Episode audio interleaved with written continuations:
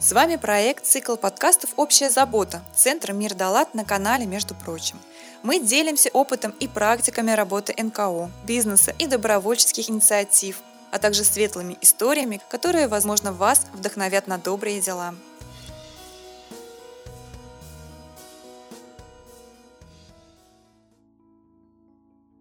Здравствуйте, с вами Евгения Троицкая, и вы слушаете подкаст «Между прочим». Мы часто слышим фразу «Ох уж это молодежь». А чтобы понять, что с молодым поколением не так, и нуждается ли оно в какой-то помощи и защите, мы сегодня разберем с нашей гостью, а именно с директором по развитию автономной некоммерческой организации «Одаренная молодежь» Жуковой Анастасией. Анастасия, здравствуйте. Здравствуйте, очень рада быть у вас в гостях. Тоже очень рада, что вы пришли, здесь за эфиром уже немножечко успели пообщаться. Анастасия, немножко расскажите о вашей некоммерческой некоммерческой организации, чем вы конкретно занимаетесь? Действительно, так и есть. Я директор по развитию автономной некоммерческой организации, и это увлекательное и рискованное мероприятие. Мы начали приблизительно пять с половиной лет назад с моей дорогой коллегой Ириной Веленкиной. Ира, привет. Надеюсь, что ты меня слышишь.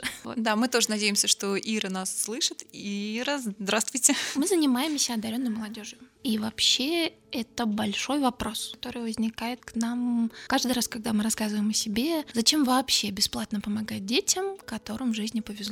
Потому что наши дети интеллектуально одаренные и творчески одаренные люди. А вы выявляете уже творческих или как бы есть ребенок, у него есть какие-то проблемы, либо какие-то запросы, и вы приходите такие, проводите какое-то тестирование и выявляете его уже в процессе, что он одаренный, или вы уже изначально знаете, что он талантливый? А мы действительно в течение 9 месяцев этих деточек ищем. Да? То есть, конечно, я к ним с нежностью обращаюсь, зову их деточки, но на самом деле это взрослые люди, им 14 лет на момент отбора. И в течение всего восьмого класса мы тестируем школьников Санкт-Петербурга. Несколько тысяч стараемся обычно за год протестировать, и в итоге в программу попадают около 60 подростков, которые показали действительно высокие баллы по IQ и по креативности. Там целых два этапа нужно пройти. Первый этап в школе, в течение 45 минут отвечают на странные мудренные вопросы наши дорогие подопечные, а потом а, приходят к нам в офис и уже два с половиной часа заполняют всякие еще более сложные, еще более мудреные тесты. В итоге мы узнаем их IQ и узнаем их а, уровень креативных способностей. По результатам этих тестов могут быть какие-то выявлены ошибки? Ну, например, человек был талантлив, но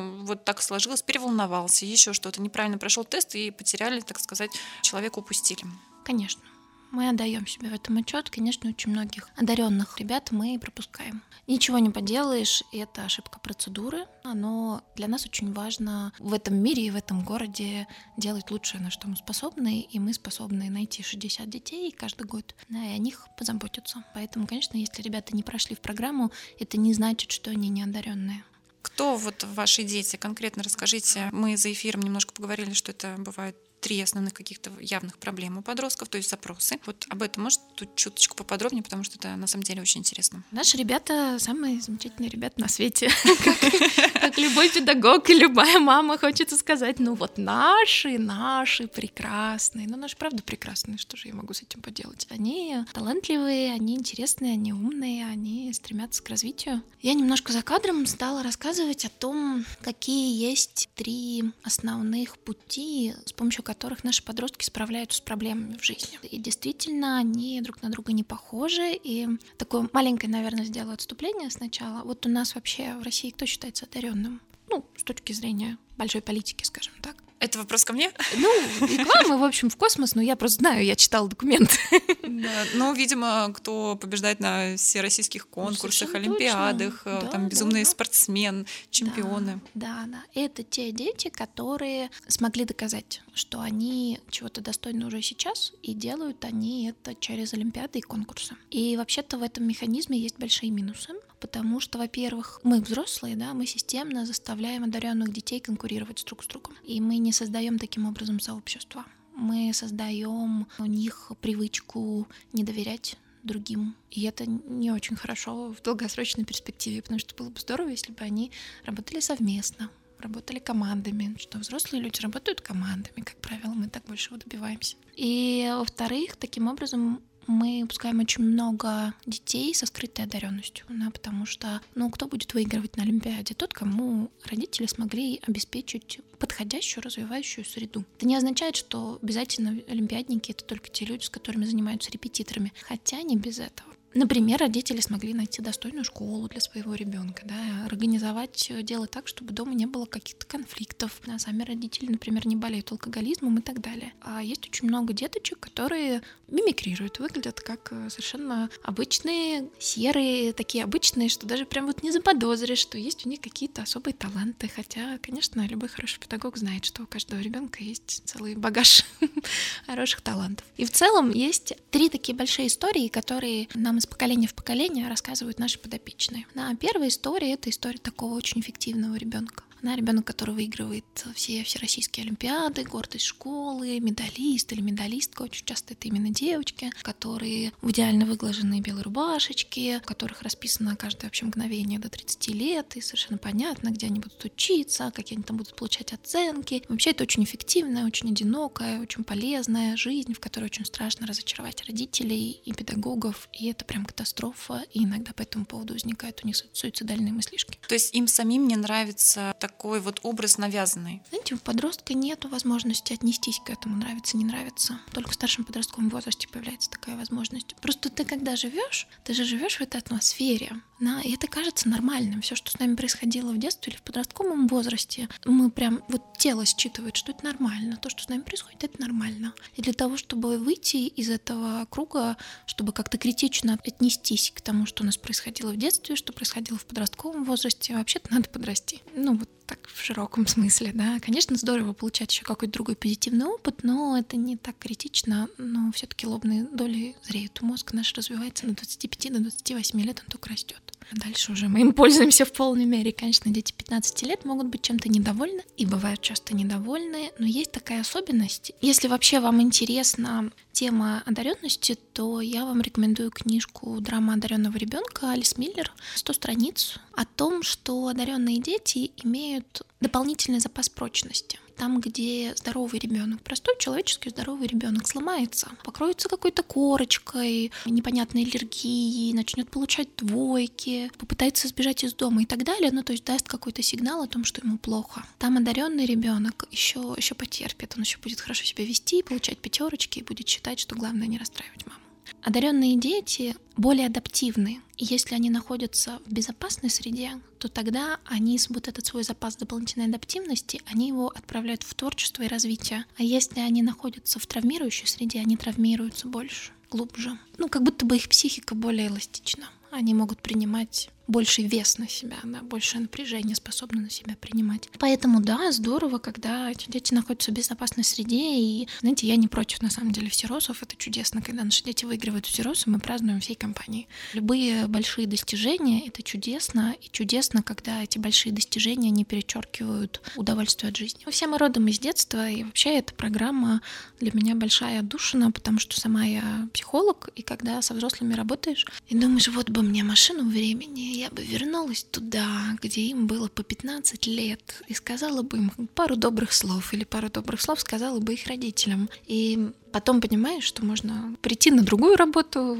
в благотворительную организацию, а вот им там по 15 лет. Действительно, можно сказать им пару добрых слов и как-то, правда, позаботиться об этих родителях, чтобы у них было больше сил на то, чтобы поддержать своих деточек. Еще две истории, что же я все таю, тяну интригу. Еще две истории. И вторая история у нас будет про обычного ребенка. Такого обычного, что, конечно, таких обычных даже на свете не бывает. Эти дети очень быстро понимают, что одаренным быть опасно. Выделяться опасно. Сейчас уже реже случаются такие истории, но да, действительно, талантливых детей до сих пор травят в школе. Это повсеместное явление у нас. В центре Питера это уже реже случается, но уже в Ленобласти с такой случается чаще, судя по тому, что нам рассказывают наши детки. И если ребенок понимает, что быть талантливым невыгодно, то тогда он предпримет пару попыток этого все-таки избежать. Часто очень ребята специально портят тесты, специально вместо пятерок получают четверки или вместо четверок получают тройки для того, чтобы их не исключали из социума или для того, чтобы они просто имели возможность дружить со своими друзьями, ну или просто для безопасности, физической безопасности.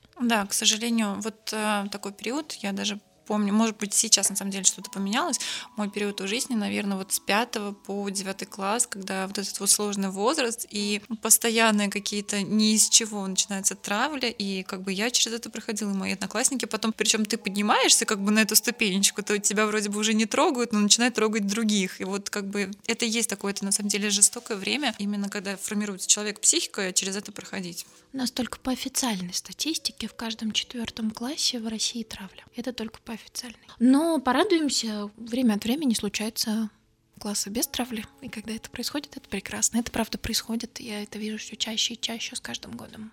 Педагоги действительно очень большую проделывают работу, чтобы травли не происходило в классах.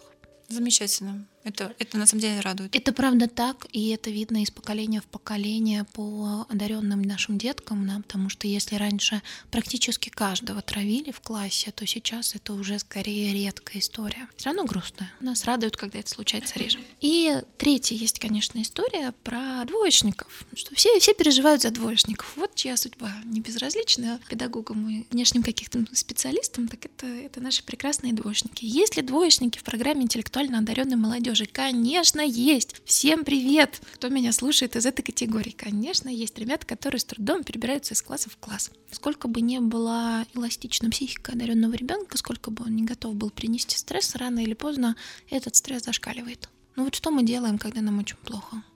Мы справляемся. Ну, пытаемся, по крайней мере. Мы всегда справляемся, у нас выбора нет. И если устроить протест, сорвать урок, это то, что помогает справляться, допустим, единственное, что помогает справляться, то мы вынуждены это делать. Очень часто нам пишут благодарности школьные психологи со словами «Вот, у нас мальчика подменили, вот он к вам пошел в программу, и прям как жить стал хорошо, теперь можно и уроки проводить в этом классе». Это, это большая радость. И учителя не боятся в класс заходить. Ну, я надеюсь. Психологи нам в основном пишут, учителя нам пишут реже, но, может быть, у них нет наших контактов. В чем заключается одаренность детей? Вот что это именно такого? Он умеет рисовать, петь угу. или в чем конкретно? Одаренность бывает специальная и общая. Общая одаренность, например, физическая одаренность. То есть если молодой человек, который больше двух метров ростом, да, вот он силен, ловок, быстр, то он же будет не только в каком-то конкретном виде спорта одарен, да, он, в общем-то, во всех видах спорта будет, скорее всего, в фаворе. И то же самое, например, про интеллект. Да, если у нас человек интеллектуально одарен, то а, на самом деле ему и математика, и русский будут полегче даваться, чем сверстникам. То есть у них здесь э, есть э, ну, некоторая фора. Кто-то ей пользуется, а кто-то не пользуется. По-разному. Про это тоже очень интересно обсудить. Дело в том, что такая специализированная одаренность, да, ну вот, например, человек умеет играть очень хорошо на скрипке. Тоже очень интересный феномен, но мы ей не занимаемся, по крайней мере, пока. У нас есть такая голубая мечта сделать э, программу для детей с такими вот специализированными одаренностями. Да? Вот эта программа для одаренных в художественной сфере, а вот это музыкальная музыкальной сфере, а вот это для тех, кто невероятно эмпатичен. Но пока что вот э, сфера нашей компетенции большой, да, это именно дети с интеллектуальной одаренностью, при этом высокими баллами по креативности, скажем так. Умненькие. А Если вас... коротко, то они умненькие. Это замечательно. У вас есть какие-то, ну, однозначно есть живые истории, живые примеры, когда вот к вам приходили дети с какими-то там проблемами. Ничего, что ж я, я называю это конкретно проблемой. И они приходили с какой-то проблемой, вы эту проблему помогали им решить путем ваших методик различных, и в итоге получали вот результат. У нас в организации очень много психологов. Да, то есть в целом наша задача — это создать для детей психологически безопасную развивающую среду. То есть мы не те люди, которые будут выжимать из этих детей все, чтобы получить из них максимальное количество медалей, а те люди, которые будут помогать им преодолевать их подростковые сложности, потому что подаренный подросток — это все еще подросток, который при этом имеет даже больше способов, возможностей травмироваться, чем, чем какой-то другой подросток. И, конечно, у нас очень много историй о том, как им тяжело живется, и мы каждый год проводим исследования, потому что мы хотим быть уверенными, что мы действительно помогаем, поэтому мы делаем замеры. Меняется что-то у наших детей или не меняется, и делаем замеры в контрольной группе для того, чтобы сравнивать. Что это за замеры такие? Ну, потому что у меня, как у человека с инженерным образованием, сразу это, знаете, такой сантиметр, да, линейка. Да, да, приблизительно так все выглядит, только в чуть-чуть в другой форме. Мы исследуем психологическое благополучие. Мы им даем психологические тесты. Тесты, тесты наши все. Наше все, да, потому что это скрининговое исследование, нам нужно сразу, да, там, больше сотни детей протестировать, мы не можем с каждым индивидуально общаться. К тому же, для того, чтобы сравнивать все-таки психологическое благополучие, да, нам нужно одних и тех же детей сравнивать друг с другом одним и тем же инструментом, иначе эти данные невалидные. Да, поэтому тесты, конечно, в этом, в этом вопросе наше все. Мы исследуем э, уровень психологического благополучия, уровень наличия там депрессивных симптомов, скажем так, исследуем. У нас больше, чем половина детей заметные проблемы с самооценкой. У 13,5% стабильно симптомы клинической депрессии, то есть это уже не к нам, не к психологам, а к психиатру. И порядка 25-26% имеют суицидальные мысли ярко выраженные. При этом наши подростки за последние два года, за года пандемии, вот этот показатель наращивают. К сожалению, им тоже тяжело живется в это непростое ковидное время. Ну, к сожалению, тяжело всем на самом деле. Вот лично, наверное, у меня вопрос, как э, у ребенка выявить суицидальные мысли и клиническую депрессию. Какие-то есть вот там, например, 3-4 пункта, после которых нужно срочно обращаться за помощью к специалисту? Давайте это будут разные ответы сейчас для родителей и для педагогов. Угу. Что ответы, ну, как инструменты будут разные. Если вы педагог, у вас есть какие-то такие подозрения, то вы можете воспользоваться, например, стандартизированной методикой опросника Бека, на уровень депрессии, шкала депрессии Бека для подростков. Будьте внимательны, возьмите именно тот, который для подростков. Если вы педагог, то, скорее всего, вам ребенок про суицидальные мысли будет рассказывать, потому что вас он захочет этим впечатлить. И вы про это будьте в курсе. Он будет присылать в общие чаты фотки там порезов на руках. Он будет что-нибудь такое рассказывать, шутить постоянно на этот счет. Да? То есть это сложно будет не заметить. Обычно проблема для педагогов не в том, чтобы вычленить таких детей, а что с ними делать. Да? И тут э, понятный протокол. Нужно, во-первых, сказать своему начальству, если вам кажется, что ваше начальство вменяемое. И нужно... Хорошая отсылочка. Ну, начальство, оно обычно представлено большим количеством людей, поэтому выберите того, кто кажется вам более адекватным. И практически в 100% случаях, на самом деле в 100% случаях, нужно сообщить родителям, потому что это угроза жизни ребенку. Исключение, когда есть опасность, что если вы сообщите родителю, поделитесь своими беспокойствами с э, родителем, и у вас есть опасение, что ребенка побьют за это дома. Вот в этом случае нужно три раза подумать и поискать какого-нибудь школьного психолога, как, какого-то специалиста по работе с молодежью и пригласить его, скажем так, на такие разговоры. Если вы родитель и вас сильно беспокоит, что ваш подросток совершит суицид, скорее всего, этого не случится, потому что те дети, у которых родители очень обеспокоены их психологическим благополучием, как правило, не склонны совершать суицид, можно выдохнуть. Вот. Но если вы очень сильно переживаете, то тогда задайтесь вопросом таким. Да, то есть вместо того, чтобы спрашивать себя, совершит ли он суицид, спросите себя, а хороший ли у меня с ним альянс. Ну вот если так по-человечески, это вопрос о том, мне ребенок доверяет, он мне скажет, или промолчит. Если вы сомневаетесь в ответе на этот вопрос, то, может быть, есть смысл записаться на консультацию какому-то подходящему, тоже адекватному подростковому психологу, и, может быть, он проведет диагностику. В целом, суициды очень такая тема, привлекающая внимание. И когда я рассказываю про подростков, очень часто после этого я начинаю рассказывать про суициды. Потому что всем хочется, чтобы дети жили и, и жили счастливо, и всем кажется, что это вот такая болезнь, которая вдруг случится внезапно, э, без каких-то симптомов. Но на самом деле суициды без симптомов не бывают это какой-то процесс. Это ненормально для человека, даже если он подросток. Подростки это все еще живые, нормальные люди, у них все в порядке с головой, с психикой.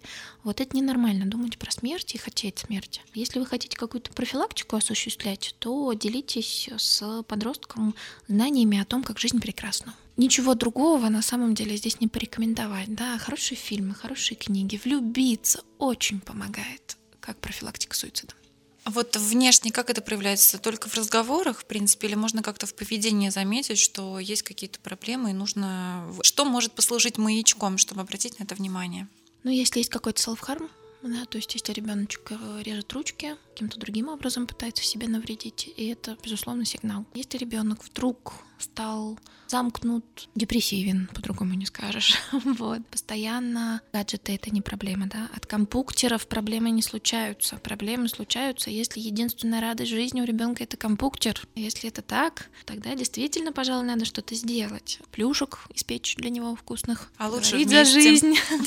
Вместе может не захотеть, вот, но на вкусную выпечку еще олененок этот может подойти, как-то приобщиться. Если вдруг внезапно стал отстранен, вдруг внезапно стал агрессивен, вдруг внезапно испортились оценки, вдруг внезапно стали какие-то появляться странные аллергии, потерял аппетит, ну, в смысле, бросил есть совсем, в этом смысле. Бросил спать как дурную привычку и перестал общаться, самое главное, со своими друзьями. Ну, пожалуй, это повод обсудить, все ли, все ли в порядке, да, это вот хороший такой список, на что нужно обращать внимание. Потому что родители бывают очень заняты своими делами. Не то чтобы они не любят или плохие родители, а на самом деле в круговороте событий можно элементарно даже не заметить каких-то изменений в поведении ребенка. Конечно, что у взрослых тоже есть жизнь. И иногда в этой жизни случаются тяжелые периоды. Но так бывает к радости, на самом деле, всеобщей, наши подростки, они на нас опираются. И если родители испытывают стресс, то, как правило, ребенку не достает родителя на это время. Даже если кажется, что он очень-очень гордый, независимый 15-летний человек. Мама и папа — это очень важно, очень важно. И это здорово, когда можно гордо и независимо пойти гулять и быть уверенным, что если что, мама и папа примчатся. С шапкой, термосом, с чаем. Это очень ценно. И в целом есть смысл налаживать альянс, вот эти самые доверительные отношения, когда когда я уверен, что если будет необходимо, мне ребенок сообщит, что, что есть какая-то проблема, есть какое-то затруднение, ну то есть что не будет бояться, что мама будет ругаться, папа чего-то лишит.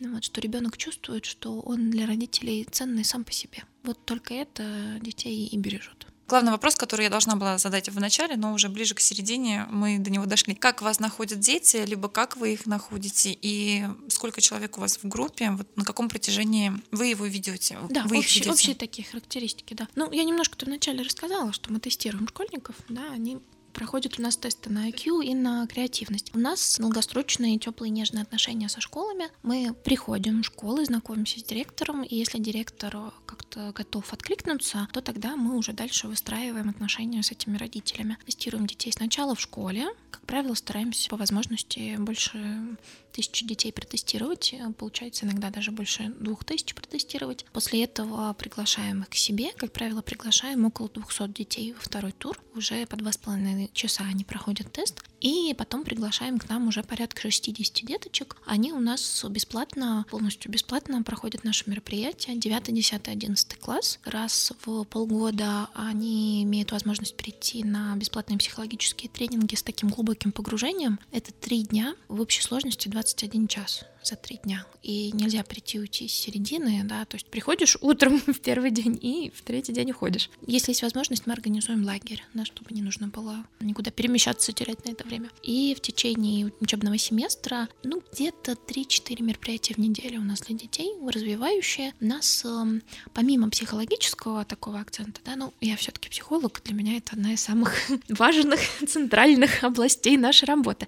Но вообще-то не психология единой, конечно же, интеллектуально одаренные дети, потому что эти хлебом не корми, дай только послушать что-нибудь умное, интересное, такое, что в школе не рассказывают. Поэтому мы приглашаем университетских преподавателей, которые ведут для наших детей лекции, которые далеко выходят за рамки школьной программы. И нужно понимать, что эти дети не привыкли трудиться. Простите меня, дорогие слушатели, но они не привыкли, потому что им все очень легко дается. Очень часто, где-то в районе второго-третьего курса, они приходят ко мне и говорят, Настя, я не понял, а что книги надо читать? То, что проходят нормальные, обычные, здоровые дети в младшей школе, да, когда не получается. Первая двойка, учил, учил, не выучил, не смог, не справился, сложно. И эти ребята проходят сильно позже. И вообще-то маленькие детки, маленькие метки гораздо лучше, когда все эти эмоциональные проблемы, они случаются в детстве. А у этих они случаются гораздо позже, и мы стараемся их нагружать интеллектуальной деятельностью, чтобы они трудились, чтобы они привыкали, что, что бывает сложно. И третье направление нашей работы, да, то есть такое психологическое, интеллектуально развивающее, с таким прицелом на волю, на развитие волевой сферы. И третье направление — это проектная деятельность, где у нас дети придумывают сами какие-то проекты, часто это такие социально направленные проекты. В последнее время они особенно популярны. Творческие проекты, иногда научные проекты. И бывает, что культурные проекты, например, совместно с музеем какой-то общий проект можно устроить. И дальше они самостоятельно эти проекты реализуют обязательно в командах, потому что подросток, даже если он интеллектуально одаренный, если он один, это противоестественно. Он работать должен в команде лучше два, а лучше десять. И вот когда их много, они создают что-нибудь невероятно прекрасное. Делают это они все под руководством кураторов, но куратор это не тот человек, который делает за ребенка, а тот человек, который бесконечно обсуждает с ними, да, а что происходит, а вот сейчас вот похоже, как какой-то барьер есть, не получается договориться, а в чем проблема? Потому что эти дети, они очень часто выключены из команды, и они не очень хорошо умеют работать в команде. А им стоит этому научиться, потому что когда они работают в едином таком организме, они создают что-то прекрасное. А есть какие-то яркие примеры вот а, именно проектной работе? Вы говорите, у вас есть социально направленные, какие-то культурные. Ну, мой любимый это, конечно, сборник литературный, который ребята создали, собрали, редактировали, сверстали, невероятной красоты, создали обложку. Называется книга «Сам себе издательство». Выпустили эту книгу. А что там за рассказы? Что это за рассказы, книга? Рассказы, фантастические рассказы, стихотворения, ну там. Которые они сами написали. Сами написали, да, сами Класс. написали, сами собрали, сами сверстали, сами все, все очень красиво сделали, очень интересно. Ну на самом деле рекомендую, заходите, почитайте, у нас ее можно на сайте найти. Что еще бывает э, из приятного? У нас сейчас ребята делают модный бизнес-проект. Стартап у нас есть. На самом деле, правда, крутой. Очень круто. Звучит прям классно. Вам модели не нужны? Они создали линейку толстовок и футболок, очень крутую, с лейблом «Одаренная молодежь». Можно такую заказать. Э, ребята делают первый бизнес, первый стартап. Что для меня невероятно приятно, это действительно очень чувствующий вкус, стильные молодые люди.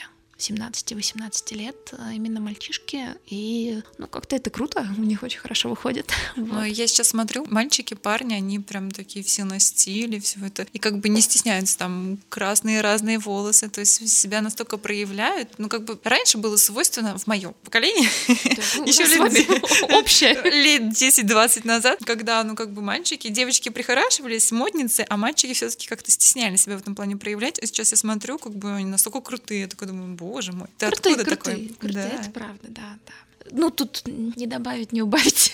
хороши, хороши, конечно, наши мальчишки и девчонки. Все загляденья. Анастасия, расскажите, как вы все-таки помогаете ребятам? Мне кажется, что центральное это то, что мы их любим. Мы их любим, мы их помним, знаем, как у кого зовут домашнего питомца. И э, мы с ними в течение трех лет. И не только с ними, но и с их родителями, да, потому что некоторые родители, они обращаются за помощью. Вообще, однажды мы устроили встречу для родителей. Стараемся раз в год хотя бы такую встречу устраивать. Невероятно воодушевляющее действие, потому что вообще родители — это люди, которых принято ругать. Бедные родители подростков. Ни от кого слова доброго не слышат. А почему их ругают? Ну, они же во всем виноваты. Что упустили? Что сделали что-то не так? Неважно в чем. Сразу получ... Ну, мама, значит, виновата. Это такой современный подход, скажем так, к родительству. Mm-hmm, неожиданно. Что выигрывает э, всерос, значит, вот надавили слишком сильно, как же так? Вот не выигрывает всерос, не доглядели, не дорожили. Не додавили. Да, не додавили, ну что ж такое. Ну, все как-то, да. Очень интересно эти встречи проходят, потому что когда собираются родители одаренных подростков в одном зале, это очень такое трепетное действие, потому что они друг у друга спрашивают, а вас тоже волосы в розовый красят, да? А наш в зеленый. И ничего, как-то полегче становится. Всем вместе их легче выносить, этих подростков. Вот. А ваш тоже грубит, да? И наш грубит. Есть в этом какое-то облегчение, наверное. Всеобщего единства. Не одни, не одни, да. Как заботимся? Мы становимся так называемым третьим местом. Да? То есть у ребенка есть дом, у ребенка есть школа, и, и вот у кого-то есть еще третье место, а у кого-то нет. Да? Иногда в доме нет эмоциональных ресурсов, чтобы подростков поддержать по разным причинам. Иногда в школе у ребенка не складывается. Очень часто у ребенка, у которого в дом проблем, в школе-то не складывается, потому что в школе надо быть эффективным. А из каких ресурсов? А из тех, которые дом дает. И вот это третье место, где можно не быть эффективным, где есть друзья, где есть хорошая компания, тоже могу сказать, что это наблюдение поменялось за пять лет. То есть, если пять лет назад родители приходили к нам и спрашивали, так, ну вы же работаете с одаренными подростками, вы как помогаете в сдаче ЕГЭ? Никак. Мы никак не помогаем в сдаче ЕГЭ. Мы сразу в этом признаемся. Мы предоставляем хорошую компанию. Вот это действительно хорошая компания. Это то, что для человека в этом возрасте, возможно, гораздо более полезная вещь, потому что ЕГЭ придет и уйдет, а ребенок останется, и друзья на всю жизнь останутся. Сейчас нам реже задают такие вопросы. Сейчас, когда мы говорим про компанию, про среду, про атмосферу, про то, что важно, чтобы вот были какие-то другие увлечения, чтобы были друзья, здорово, здорово на это реагируют родители. И, наверное, мой самый трепетный комментарий, который я услышала в кулуарах после собрания с родителями, как быть поделюсь с вами, вот, где-то там издалека было слышно. Да даже если секта, такая секта нам нужна. Вообще, все, что связано с такой теплой, принимающей, эмоционально безопасной средой, особенно когда это предоставляют бесплатно, у российского человека, конечно, вызывает ассоциации с сектой. А что поделать? Да, у нас такая правда. прошлый выпуск приходили, тоже рассказывали про поддержку вдовам, семьям, которые оказались без кормильца, и как раз-таки про них тоже говорят, то, что это секта, ну, потому что все родственники реагируют, как это так, ты куда-то да. ходишь, что ты им рассказываешь, тебе помогают, поэтому обязательно тоже послушайте этот эфир, да, это очень интересно. Боже, какие прекрасные ребята, какие вы молодцы. Это не мы молодцы. Вы молодцы, что рассказываете. И ребятам, какие вы молодцы, что вы это реализуете. Я просто сейчас слушаю вас, смотрю на вас, и вы с такой любовью, теплотой говорите, что мне самой захотелось бросить свою работу, уйти в школу, учить детей. И я себя поймала на мысли, что такие чувства у меня с каждым гостем. То есть я готова бросить все, и вы настолько живете своим делом, вы настолько им горите и делаете такие добрые дела. На самом деле, даже всем друзьям говорю, вот ты что сделал, я что сделал, мы ничего не сделали. А вот люди на самом деле делают и меняют мир. Это очень круто и потрясающе, то, что вы этим занимаетесь. Спасибо, это очень приятно. Но я уверена, что не только мы меняем мир. Кажется, все, кто как-то на работу ходит, молодцы. Молодцы. Все, все мы что-то полезное делаем, иначе мы бы деньги не получали. Есть бесполезная работа, но об этом в следующем нашем выпуске. Это шутка. Какие результаты многолетней вашей работы? Живые дети, не совершившие суицид. То есть вы кого-то все-таки останавливали, а, вы выявляли явные такие причины? Конечно, да, это очень частая история. Ну, в смысле, это наша такая, наша будни. Как правило, когда на выпускном, у нас есть выпускной в мае, торжественный, и во младшие дети готовят для старших детей. Когда в мае на выпускном ко мне подходят э, вот ребятки, которых мы только-только отпускаем в взрослую жизнь, они обычно называют меня, говорят э, на два слова чтобы вот... Это так называется? Тайна была такая, она вот на два слова, и говорят, слушай, спасибо большое, что я бы, говорят, что вот такая программа, такое, такое дело сделала в моей жизни, даже мне кажется, я бы не выжил. Что иногда, это, ну, это же тяжелый возраст, с 14 до 18. Там бывает сложно. И он говорит, я вот боюсь, что я бы совершил страшное, а сейчас я знаю, что я, со мной все будет в порядке.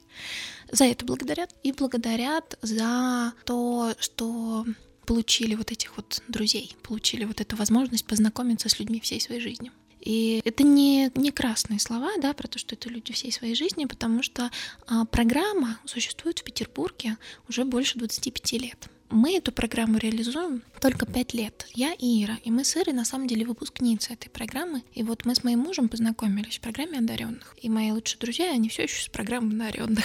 Друзья, которых мы получили в юности, это что-то особенное. Это почти как родственник. Это бывает очень ценно. Анастасия, может быть, я сейчас задам личный вопрос. А как вы пришли в эту школу, раз вы уже начали говорить про себя? Можно вашу историю, как вот пример рассказать о деятельности этого, да. деятельности некоммерческой организации? Да, это было давно-давно, потому что я когда, когда психолог был маленький, когда я была в восьмом классе, мы в восьмом классе тестируем. Когда я была в восьмом классе, ну, я тоже проходила тест, он был тогда в те годы немножко другой, и свое время не прошла. И мой школьный психолог Э, написала на моей анкете от руки «возьмите ее». И меня позвали во второй тур, а второй тур я уже по-честному прошла. Так бывает. Иногда мы до сих пор берем тех, кто не прошел первый тур, мы приглашаем второй тур, если за них кто-то заступился. И так я попала, при том я попала не в основной состав, я попала в резерв. Это те ребята, которые имеют очень высокие баллы по креативности, но на грани интеллектуальной одаренности по баллам по IQ. И это такой интересный случай. Вот, и я благодарна судьбе, что так получилось. И, кстати, интересный факт из мира науки. Это не бессмысленно. Хотя педагоги про это знают. Но всем остальным расскажу.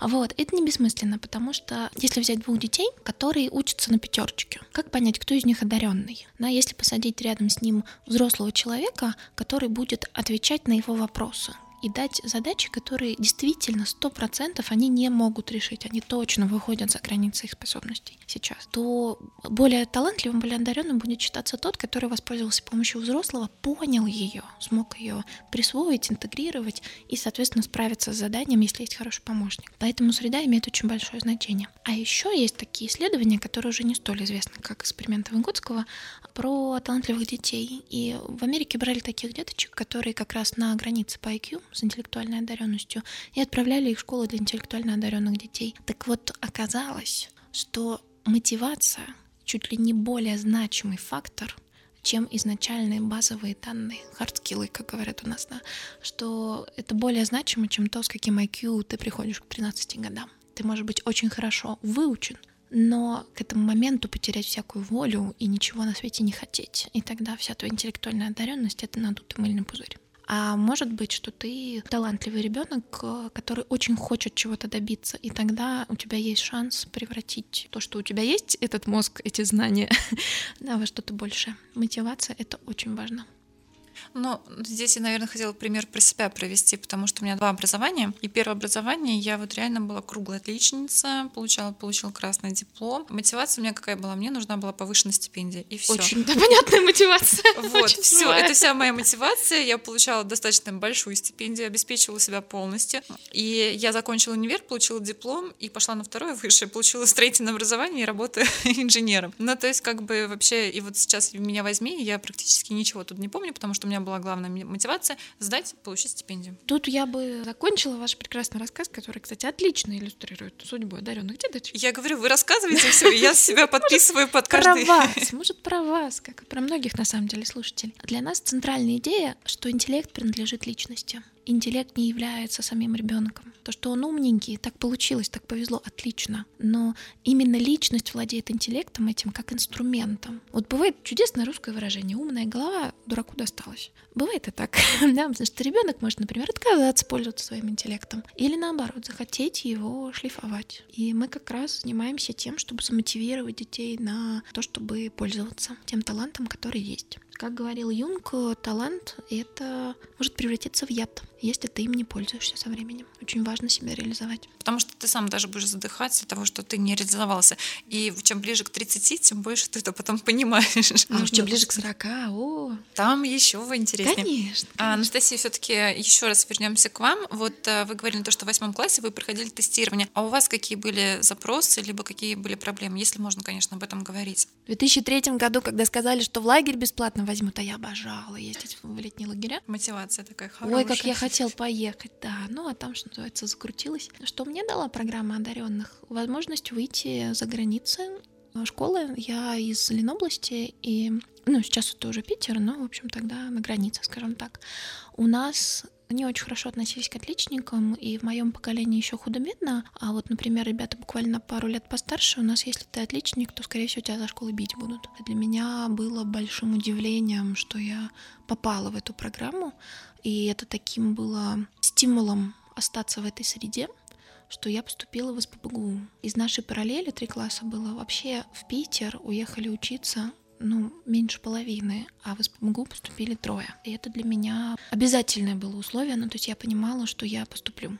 Я пойду, я поступлю, выбора нет. Я училась днем и ночью, писала сочинения каждый день, отправляла их на проверку, я знала точно, что, что мне надо. Было таким выходом за рамки, потому что я никогда не думала, что девочка из области с... Я училась на тройке. Девочка из области с тройками куда-то там может поступить бесплатно в СПБГУ и закончить СПБГУ с медалью. Батюшки, это невозможно. Но так бывает. Все нереально становится реальным. Главное к этому идти и этого действительно желать. И не, не, не стоит недооценивать значимость хороших педагогов на пути у ребенка. Иногда то, что вкладывают в нас взрослые люди, оно всплывает через много-много лет. Да, причем педагоги, я так подразумеваю, это не прям те люди, которые в школе, учителя, а в принципе по жизни, которые встречаются, те же Иногда самые родители. школе, можно, да, да. Э, Родители это, это особые люди. Никто больше не рожал, кроме родителей, понимаете? Это, тут как бы это особое отношение, как ни крути. Конечно, родители самые лучшие вкладывают своего ребеночка. Просто, ну, как, как по-английски, да, говорят, it takes a village to grow up child. Нельзя вырастить талантливого ребенка в одиночку. ему предстоит жить в мире. И когда он маленький, еще как-то можно этот мир заменить родительской семьей, но в какой-то момент уже нужна среда, и тут ничего не поделаешь. Ну и количество детей-то растет тоже, я так понимаю. Количество детей растет, и растет количество форм помощи этим детям. И также у нас растет количество проектов, потому что вот мы с вами про одаренных деток говорили, а у нас есть еще два направления. Мы работаем еще с педагогами, потому что как только мы стали заходить в школы, проводить тестирование, мы поняли, что это святые люди вообще, те, кто работают с этими детьми. Нужно о них заботиться. Мы выпускаем методички с заданиями, что они могут делать прямо на месте. Да, вот там упражнения. Можете зайти на сайт и скачать вот там первая часть это теоретические выкладки, а вторая часть это тут конкретно упражнение открываешь и читаешь классу. Также мы работаем в этом направлении, к нам можно приезжать на супервизии. Мы бесплатно собираем а, педагогов, волонтеров из Петербурга и не только. Собираемся в кружочек и начинаем обсуждать сложные случаи, которые у них возникают во взаимодействии с подростками. И вот мы обсуждаем, как лучше выйти из этой ситуации, учитывая все те сложности, с которыми сталкивается педагог, а таких сложностей, конечно, немало. И третье наше направление, мы работаем с волонтерами, обучаем их софт-скиллам, обучаем их, как выстраивать развивающую среду в своих учреждениях. Да, там очень много встречается волонтеров и директоров НКО из разных самых центров. Ждем, когда выиграем в следующий раз э, грант на эту заявку. Это одна из моих самых любимых возможностей.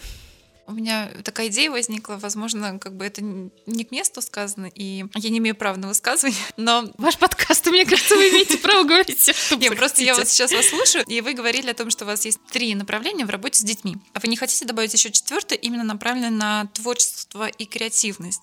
Хотим. Мы, более того, добавляем, мы уже подали грант, мы ждем 31 марта. И как только нам 31 марта огласят, я надеюсь, хорошие, хорошие баллы, так мы и приступим, у нас там столько всего запланировано. И подкаст наши дети собираются снимать. И про одаренных, между прочим, одаренные про одаренных собираются делать подкаст. И две театральных постановки, и кино, и фотовыставка, там столько всего, столько всего. Ну вот, осталось только выиграть. Это потрясающе, на самом деле. Я очень надеюсь и буду за вас держать пальчики, что, чтобы вы хотели. выиграли. Потому что я всегда везде, последние, наверное, лет пять пытаюсь протолкнуть именно вот творчество, потому что ничто иное, как творчество, человека раскрывает. Он, оно также помогает бороться с, с низкой самооценкой, какой-то неуверенностью. Я сама через это проходила, и ну, пропустив через себя, через какой-то жизненный опыт, я теперь везде пытаюсь, я тоже работаю с молодежью, я пытаюсь, вот, ребята, надо вот это вот делать. Меня, конечно, не всегда понимают и говорят, как уже мы тут занимаемся серьезным делом, но я говорю, никогда не поздно повалять дурака и потворить, так сказать. Ну, слушайте, творчество это очень серьезно. Все, все эти шутки это очень серьезно. Это очень сложно, да. Фрейд и его ученики говорят, что очень просто отличить норму от патологии. Здоровый человек это тот, кто умеет любить, играть и работать. Творчество это играть. Взрослый человек должен играть. Это у нас заложено просто в психике, в генетическом коде. Мы без игр никуда. Нам надо. Но даже когда мы шутим, это тоже игра, да. Все вербальные игры, любое творчество, любая игра с элементами и правилами и выход за рамки, любые шалости идут нам на пользу.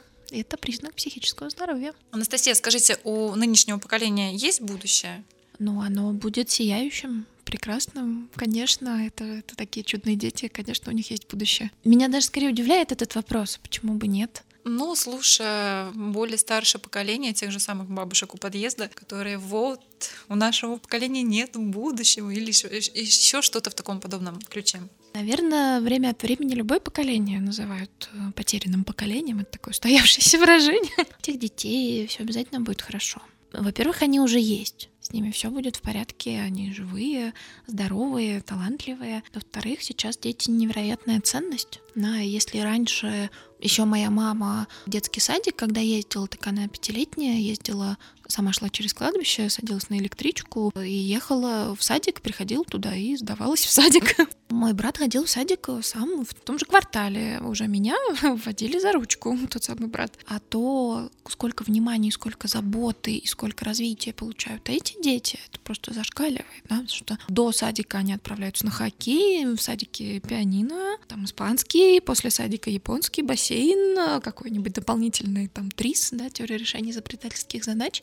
Деточек мало, деточки очень ценные, сверхценные, очень хорошо оберегаемые и очень хорошо развитые. Жилось бы им еще хорошо. Вот тоже было бы здорово. Свободно, весело, с друзьями, влюблялись бы О, когда такой расписанный график, когда там жить э, Очень для тяжело. себя. Да, да. Когда что для- хоккей, пианино и Для садик. здоровой психики надо поскучать. Поскучать надо где-то в возрасте младшей и средней школы, когда не знаешь, чем заняться, вот этот вот тягостный период. Мам, мам, мам, что бы мне сделать? Вот сегодняшние родители очень быстро прибегают и говорят, а вот ты вот это сделай, вот это сделай, еще вот то, пожалуйста, сделай, вот это вот по такому расписанию. А на самом деле вот эта скука, она важна для формирования мотивации. У этих детей будет такое будущее, какое они захотят, лишь бы они его захотели. Но у них нет выбора рано или поздно. Любая программа родительская кончится, и они столкнутся с выбором, и как все живые люди поймут, что они хотят, и это будут делать. Спасибо вам большое за беседу, потому что на самом деле было очень интересно и полезно. Я, правда говорю, под каждый пунктик себя подставляла и диагностировала, все ли у меня хорошо и было или будет. У нас сложилась прекрасная традиция, и гости говорят э, добрые пожелания. Все, что вы желаете, вот сейчас сказать нашим слушателям, вам слово. Как здорово. Чувствую себя немного, немножко президентом э, накануне Нового года. Очень ответственный момент. да, Очень согласна. ответственный момент. Да, еще так в начале, так сказать, года желаю вам, дорогие слушатели, в 2022, чтобы вы знали, где ваше вдохновение, чувствовали себя любимыми и защищенными в безопасности, и у вас было то или те, о ком вам хочется заботиться. Пожалуй, так. Потрясающие слова, и спасибо вам большое за, правда, эта беседа очень была полезная, и я смотрела и слушала, какой же вы прекрасный, светлый человечек, вот так вот говорите, отзываетесь от всех, и с такой теплотой и любовью. Вам удачи в ваших победах, я надеюсь, что все таки вы выиграете грант, потому что я болею душой за творчество, это важный и очень необходимый аспект в развитии в том числе. Спасибо большое. А я напоминаю в очередной раз, дорогие слушатели, не забывайте подписываться на наш подкаст на всех платформах. Вы можете нас найти на Apple Podcast, SoundStream, ВКонтакте, CastBox. Ну, а с вами была ваша команда и путеводитель в мир добрых дел, а именно я, ведущая подкаста Евгения Троицкая, технический директор Григорий Белов, автор и продюсер Алексей Сухов, звукорежиссер Сергей Кузнецов, инженер проекта Александр Белов. И гостья сегодняшнего нашего выпуска – директор по развитию одаренная молодежь Жукова Анастасия. Анастасия, до свидания. До свидания, наши слушатели. До свидания. Эпизод подготовлен в рамках проекта «Цикл подкастов «Общая забота», реализуемого с использованием средств президентского гранта, предоставленного Фондом президентских грантов на развитие гражданского общества.